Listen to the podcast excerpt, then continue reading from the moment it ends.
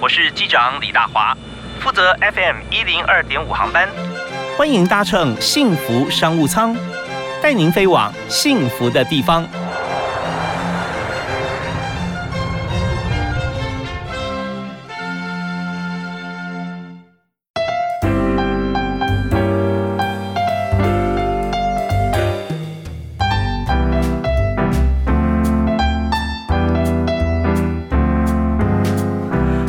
亲爱的听众朋友，大家好，大家午安！非常欢迎您在每天下午礼拜一到礼拜五下午的五点到六点准时锁定 FM 一零二点五，收听幸福电台的幸福商务舱。我是李大华。我们在今天节目里面哈，呃，就真的碰到一位好朋友啊。那么每天其实都是好朋友，但是很难说。你会跟他没有见过面，甚至呢，我们现在在这个疫情期间哈，没办法面对面做访问啊，光是电访都觉得一见如故，我觉得一讲话就觉得哦，好像认识好久好久的朋友。那没有错，其实就在新闻人、媒体人方面会有这样子的感觉，也就是。有过共同的工作经验、革命情感或人生经验，但是我们谈起来的时候，会发觉说，用的一些语汇啦，或者说呃谈话的，你会有一个空间出来，发觉说这些都是你熟悉的。但是今天我们要把这样子的一个人生智慧，我是说来宾啊啊，他把它具体写成书，让每个人可以看见，看见自己的过去、现在以及自己的未来。那为你介绍，我们今天特别来宾是。莎莉夫人，Miss Sally，也是在媒界的好朋友张轩怡。嗨，莎莉好。啊，大华好，各位呃听众朋友大家好。我以莎莉夫人之名写了人生第一本书，每道人生的坎都是一道加分题。很高兴今天可以跟大家分享一些内容。莎莉夫人在这本书里面啊，每道人生的坎都是一道加分题，把所有。觉得重要的部分哈，都把它记录下来。而且现在你是每天还写一篇文章嘛，是不是？对，我在我自己的专业《沙利夫人的工作生活札记》，就是每天一天一篇文章。嗯，对记者来讲，每天写一篇文章啊，似乎不是太难的事情。但是要把这个写出精华，让人有有感啊，而且持之以恒，那真的是很不容易。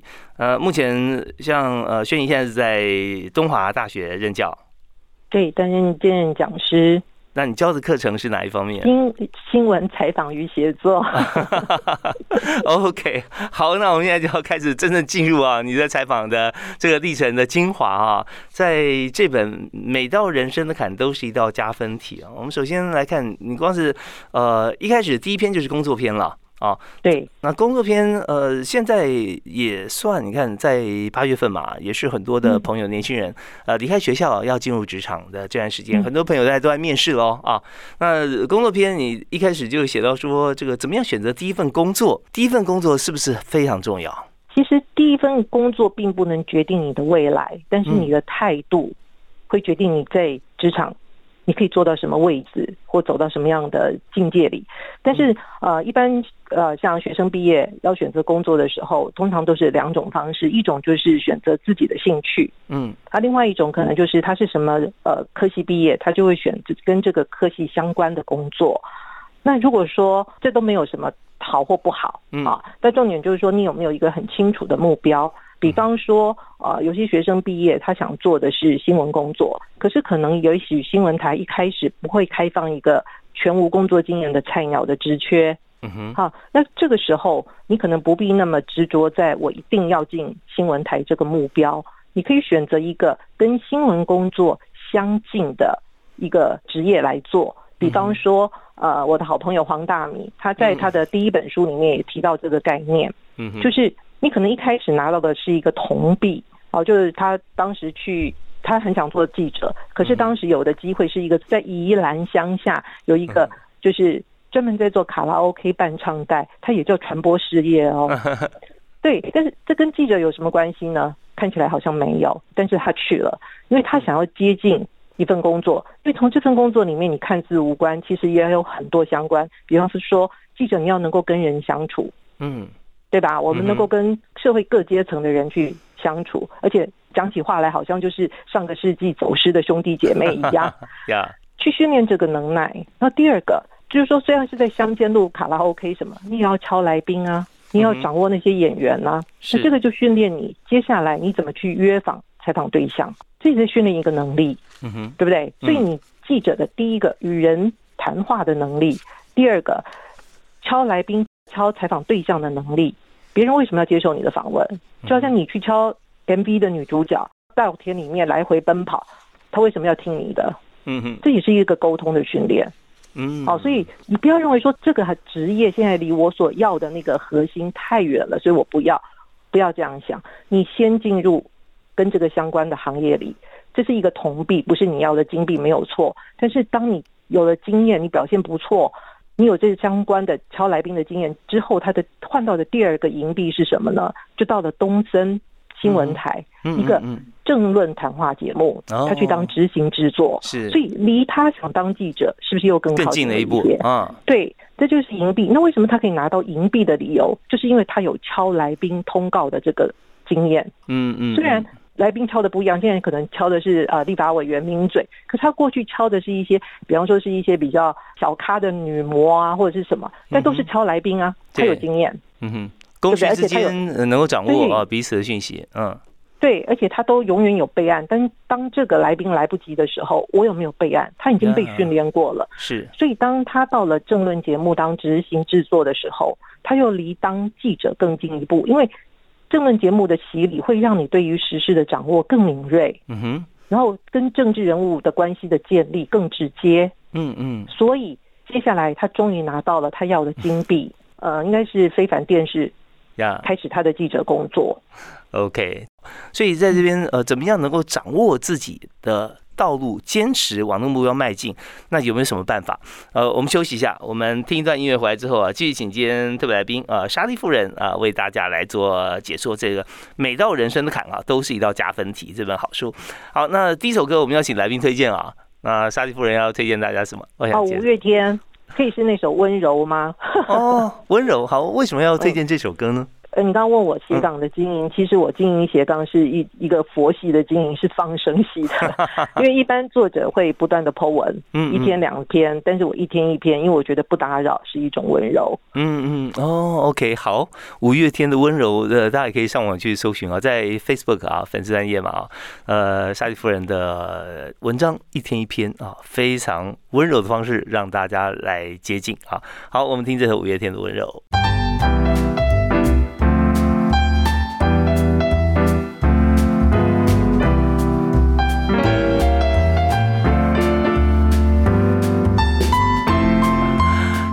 续锁定幸福电台幸福商务舱。在今天我们为您访问的来宾是莎莉夫人啊。最近莎莉夫人出了一本巨著，哈，虽然是第一本书，但是这尤其是第一本书哈，真的是呃倾囊相授。每道人生的坎都是一道加分题。嗨，莎莉夫人好。嗨，大华哥好，听众朋友大家好。呀，我们刚刚讲到说你的好朋友黄大米哈，那大米其实我我记得哈，他有他有一个这个工作守则，就是他会在到职当天哈。先设定他离职的时间，对，对，他说在一个工作上绝对不做久啊，不管是那天是如日中天，还是那个时候呃正好要往上冲，或者江河日下，他都是会选择那个时候离职，啊，这也是一种他自己的人生哲学啊。嗯，其实我我觉得这个呃，就像呃前一段大华哥有提到说，我们可能就是找工作的时候。啊，就先抓住那个原则。你最想要做的那份工作是什么？也许你一下子无法抵达，但是你可以把这份工作相关的，或者有一点点牵连的，嗯，相关的职业，有机会就去做。然后去做的过程，你去学到核心的那个技术或者核心的功课，但是永远不要忘记你的最想要做的事情是什么。这就好像是。一个一个初出江湖的人，然后他要报杀父之仇，那你不要忘了你的仇人在哪呀？你不能说哦，到了这个山，然后看见哇，有这么多，呃，比方说很多江湖好手，然后你就在那里流连学功夫，然后忘了你要复仇的这件事情。嗯，你永远不要忘记你心中最想要的那份工作。摆在那里，你要往那个路径前进。对，所以人生目标啊，要定的非常清楚啊。然后你在行事的过程当中，会一定会碰到很多的很多的事情，但是不要忘记你的初衷啊。这为什么莫忘初衷这句话啊？这么样的重要，就是这样。好啊，那在书里面哈有热血期，在工作篇有热血期，也有爆肝期哈。那在热血期方面啊，当然选择第一份工作，我们就要决定我们自己的态度嘛啊，一定要好好来做。那嗯，如果说以新闻来讲的话啊，其实，在新闻媒体里面，尤其电视台啊。这个讲到台，这个主播台一向是很多人在争抢的一个一个舞台吧，啊，嗯，所以在主播台的斗争哈，那这方面呃，也许我们不是讲暗黑面，可是怎么样要争取到能够上主播台的机会，你最好有跟大家来做分享啊。其实一般电视台哦，像我待过的 TVBS 啊、三立啊，哦这些，通常你要上主播台。如果说你不是一开始就来应征主播，而是说从记者慢慢的有兼播的机会，担任兼职主播，那前提是你必须是一个好的记者，就是你在已经在采访的呃这个表现上面得到上司长官的肯定，你被看见，然后发现你的口条，包括你在做现场直播的时候，你是言之有物、条理分明的，嗯，好，那渐渐的或者说从直播里面看到你的样貌。是上镜的，就是在镜头上看起来是有观众缘的，嗯，那你就有机会，就是当公司有试播呃的机会的时候，那你就可以去报名啊，或者说有时候这长官会清点你说，嗯呃几月几号几点的时候可以来参加试播试镜，好，那你就可以去试试看。那如果表现不错，那就真的会有一个可能是从礼拜六啊礼拜天这个比较不是那么呃主要黄金。战场的时段开始，那可能也是从一个比较冷门的时段，像下午四点、五呃两点这种，我们不是那么收视主战场的时段开始播，那这都是一个渐渐迈向专业主播、专职主播的一个机会。那如果说你就是天生呃倾国倾城，然后呃条理也很好，从小就是演讲比赛的出来的，那面对镜头你也是就是天生的。是吃这行饭，那有可能就是没有任何采访经验，直接坐上主播台，这样的主播也是有的。嗯嗯是，所以说在这个主播之路啊，要条条大路通罗马啊。但是重点就是说，如果就算是这个请国请城啊，这个主事业赏饭吃，呃，可是如果你还是具备了像是条理分明跟实际上采访经验啊，以及连线的这个经验态度，让大家欣赏的话，那大概就是下不来了吧啊？你做的非常稳。那一件事情其实做久了你会变专家，但做久之后，你可以在这件事情上面继续磨练哈，可以让你做的事会比其他的主播感觉做的更好。那这也是呃增加自己的 credit。我我们讲到说主播台这件事情啊，就是大家会想到说光鲜亮丽啊，嗯，但薪水可能也会比其他的记者啊有机会会高。所以呢，呃，如果没有做上主播台，包含现在在各行各业都是跳槽这件事情啊，帮自己加薪，好像已经是个显学了，是吧？对，尤其在我们新闻圈更是如此，就是一般。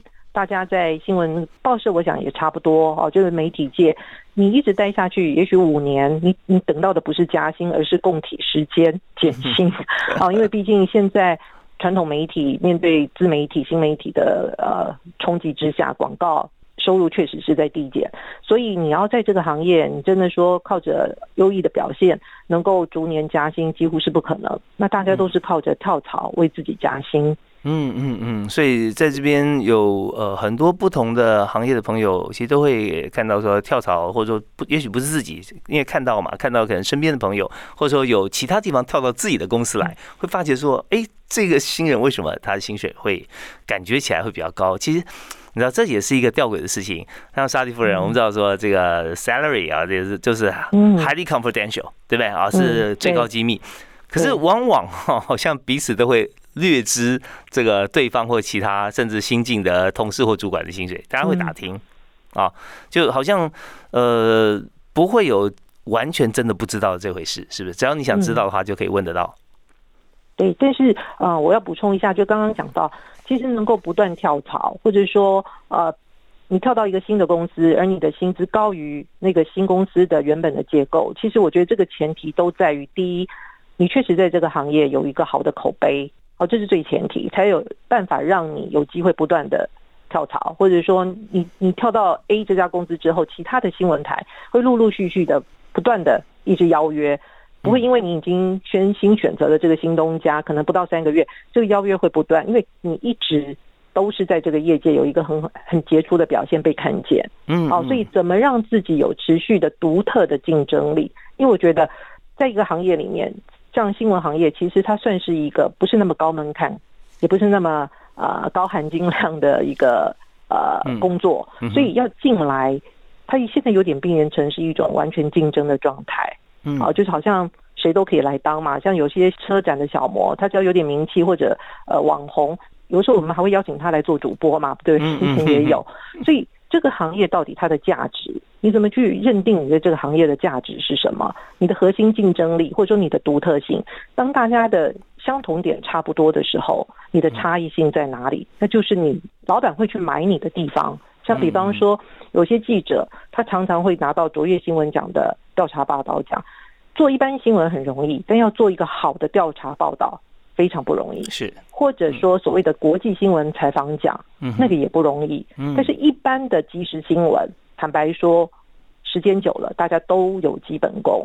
呀，但是你怎么样提炼自己的纯度到一个更高的境界去？那那个就是你的价值，也是你不断跳槽，会有人一不断邀请你的那个价值所在。OK，所以这个呃自己的根基哈，自己的强项啊，日积月累累积，而且用心这是非常重要的。好，我们听完音乐休息一下，马上再回来。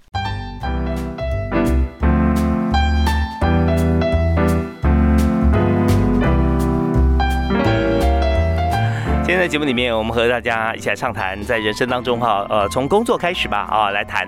那有许多的困境，有一道道关卡，但是呢，只要跨过去哈，你就会发觉，哇，海阔天空，自己功力又增进一甲子。那今天有本书给大家做鼓励，就是每道人生的坎都是一道加分题。这是呃，资深媒体人啊，新闻人沙利夫人所写的这本书。嗨，沙利夫人好。哎，大华哥好，听众朋友大家好。呀，我们刚才谈到哈，就是在工作片里面哈，大家很热血啊，一直在一直在往目标方面来迈进啊。但是有的时候哈，我们就发觉说，在工作过程中，有的时候会遭逢一些意外啊，甚至有些非战之罪，什么星座啊、血型啊、命理啊，很多老板还是有这个喜好，虽然是劳劳动法哈是不允许这样子的啊。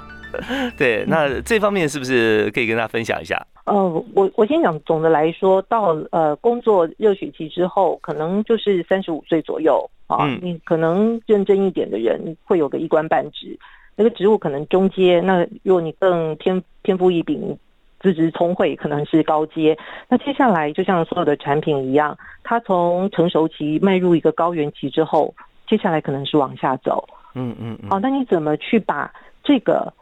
高原期，或者说在这个所谓的成功期，去让它的时段能够延长的更久。好，那我觉得，呃，我在书里面也有提到，我会建议一般的呃读者们，就是当你在我们假设三十岁，甚至于更早，哦，你可以开始设定每十年一个目标，给自己一个目标。所以，当你去呃真的做到三十五岁，有个一官半职之后，哦，那可能。这个时候的中年会遇到一些问题嘛？你也许是自愿性的离职，或者是被离职。好像我们可能就是父母亲年迈，或者其中一个需要照顾，手足当中可能你就是那个照顾者。那这个会多少会影响你的工作啊？那你可能会在这当中必须做一个抉择。好，那这个抉择其实就也就是问你自己，什么在你生命里面是最重要的？哪些是你觉得现在是短暂的失去？接下来我还可以。再拿回主导权的，或者说哪些是我现在没有珍惜或我放掉，他可能永远不会再回来，或者这也考验到你过去所有的财务规划，在这个时候都会遇到很严厉的考验。嗯，啊，如果说你过去有很好的财务规划，当人生一些突如其来的惊恐或者无常发生的时候，你有没有那个余裕去应应？好像这些都是会在三十五岁左右会发生的事情，所以建议在十年前，也就是二十五岁 开始去想、去规划。其实理财不是当你有钱的时候才开始啊，而是说，我想很多理财书都会教我们，你的薪水也只只有三万二或两万八，没有关系。那你先把要存的钱拿出来，先去存钱，那剩下的钱才是你的分配。所以我觉得就是说，这些观念在可能你就要倒推十年。三十五岁你会遇到很多的人生的考验啊，不管是父母年迈需要照顾，或者说你工作做到一定程度之后，你想要转业。其实人的一生，所有的职业的行产业别的人，我觉得或多或少都会产生一次转业的念头，而那个念头最常发生是在三十五到四十五这个阶段里面。嗯嗯嗯，OK，好，就是因为你已经经历过这个呃，在同一个产业里面经历过一个它一个周期了，那你会想要转换。那转业的时候考验的是你原先的工作经验能不能援引，啊，就能不能继续沿用，人脉可不可以继续派上用场，或者说你去挑战的是一个全新的领域。嗯，那那个全新的领域，你还有没有那个精力跟时间去从真的是从零开始去搭建？好，这都是自己要去思考的。所以书里面我也讲到转业的心态。哦，我会建议所有的转业，其实就像你从舒适圈跨出来，不要直接跳到一个冒险圈，而是要有一个缓冲。那个缓冲的地方叫做可以透过学习去扩展的能力圈。是有没有一些例子可以举给大家听？比方说。我那时候想跳公关啊，因为我盘点所有媒体人专业的第一首选，几乎都到公关行业去了。不管是企业公关啦，或者说人力银行公关或发言人，这是我们最常有的一个专业的形态嘛。因为我们能说话，我们知道应对媒体。那选择了公关之后，我会去想，那公关界有什么是我过去在媒体可以带过去的东西？比方说写稿的能力，嗯，我们会写新闻稿，嗯哼。发言的能力，我们会组织，我们知道怎么言简意赅。尤其是当新闻台要掐掰，只能二十秒的时候，我们能在二十秒讲完适合的话。嗯，哦，这都是我们的利基，过去的经验累积下来，你可以带着到一个新的专业的工产业里面去做的事情。好，那接下来就要去想，那我没有的部分啊，比方说专业的公关的那些专案管理、办活动的这些。呃，比方说从筹办开始，场地的租借，然后所有器材、来宾的邀约，那有些工有些经验可能我们也有，但有些是我们不具备的。嗯，工具相当重要吧？哈，这时候嗯，看使用什么工具，或者说工跟这个部门或跨部门的合作。对，所以说呃，在转业的时候，我会先去想一个有哪些是我过去经验可以带过去的，嗯，那哪些是我不足的，而那些不足可能的占比。不要占到百分之八十，因为你已经三十五岁，或者已经比三十五岁更大的年纪，你要考虑你的学习力。嗯，在短时间内，你是不是能够达到别人对你的期待？OK，所以我们设定目标，然后开始跨出这个。到达一个缓冲区啊，但是还是最主要目标，你还是在心里哦。Maybe 你要做哪些伟大的事情啊？但还是还是要做的。但在这边呢，我们就要做一件事情啊，就像沙迪夫人谈的这些面向，就是要做盘点啊。你要盘一下自己现在能做什么，然后你有哪些武器哈，哪些工具可以跨足到你想去的地方。然后另外盘点一下这这边有什么啊，我不会的，然后我必须怎么学或者怎么样跟人合作。那这样的话才能够安然度过。所以这这道坎如果跨过去的话，那为自己又加了很多分哦。哦，我们休息一下，回来谈。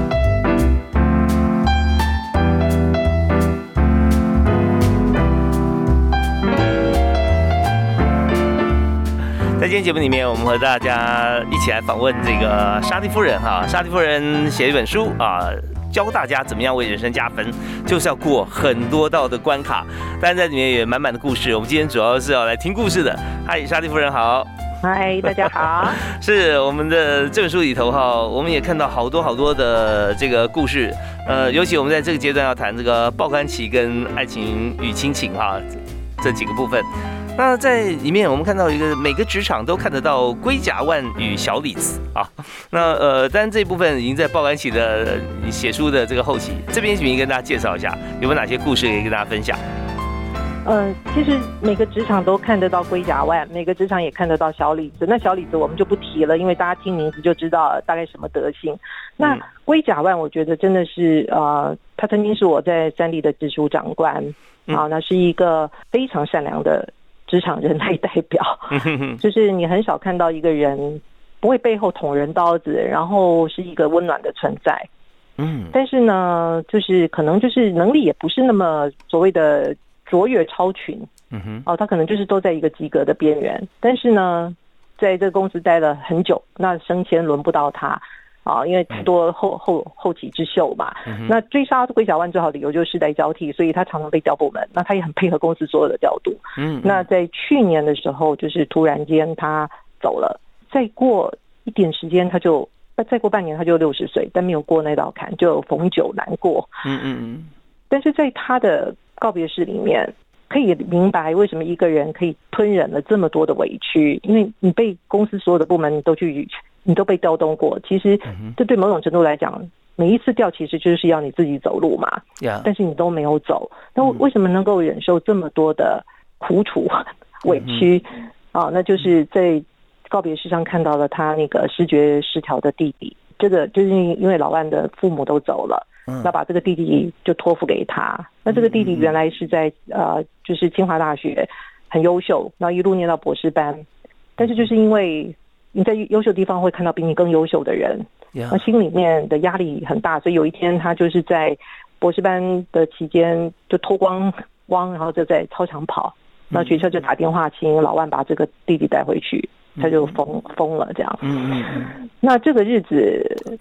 他那时候带着这个弟弟这样子过日子，本来也没想到说会有人会嫁给他嘛。嗯哼。那结了婚以后也从来没有出过国，因为有这样一个弟弟，曾经把他，对对，曾经把他送过到疗养院，但是就是他看到弟弟这样被五花大绑，其实真的是也是很难受，很不忍心呢。对，然后就想说，那就太太在家照顾，他一个人出来扛所有家计。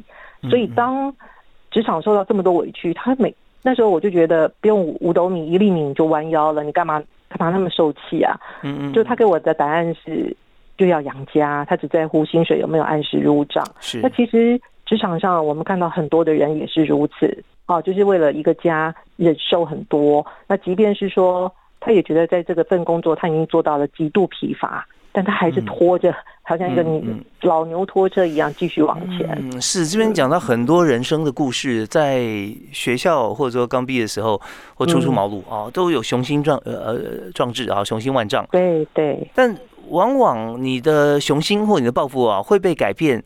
呃，当然了，跟家庭。或者说跟其他人的因素是绝对有关系的，因为你本来一个人就一个人嘛啊，那不管是自己原生家庭，或者是结合了新的家庭，那尤其刚刚提到老万的故事，就是他自己的家庭跟他后来他结了婚以后完全绑在一起，所以他没有办法再做更多的选择啊，他只能追求稳定。那当然稳定也是很好，那但这边稳定还有哪些的可以选择的？那我相信说每位听听众朋友啊，现在心中都有很多的画面，因为自己的人生自己知道嘛。所以我们在看说，在稳定跟追求卓越的过程当中啊，我们可以怎么样来？有些地方可以做妥协，有些地方是可以互补。互互互不伤害啊，我们还是可以做的。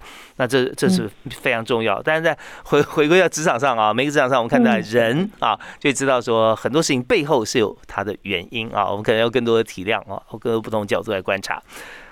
好，我们休息一下，稍后回来我们还有一段节目哈，跟大家一起来分享年轻人的生活态度。好，马上回来。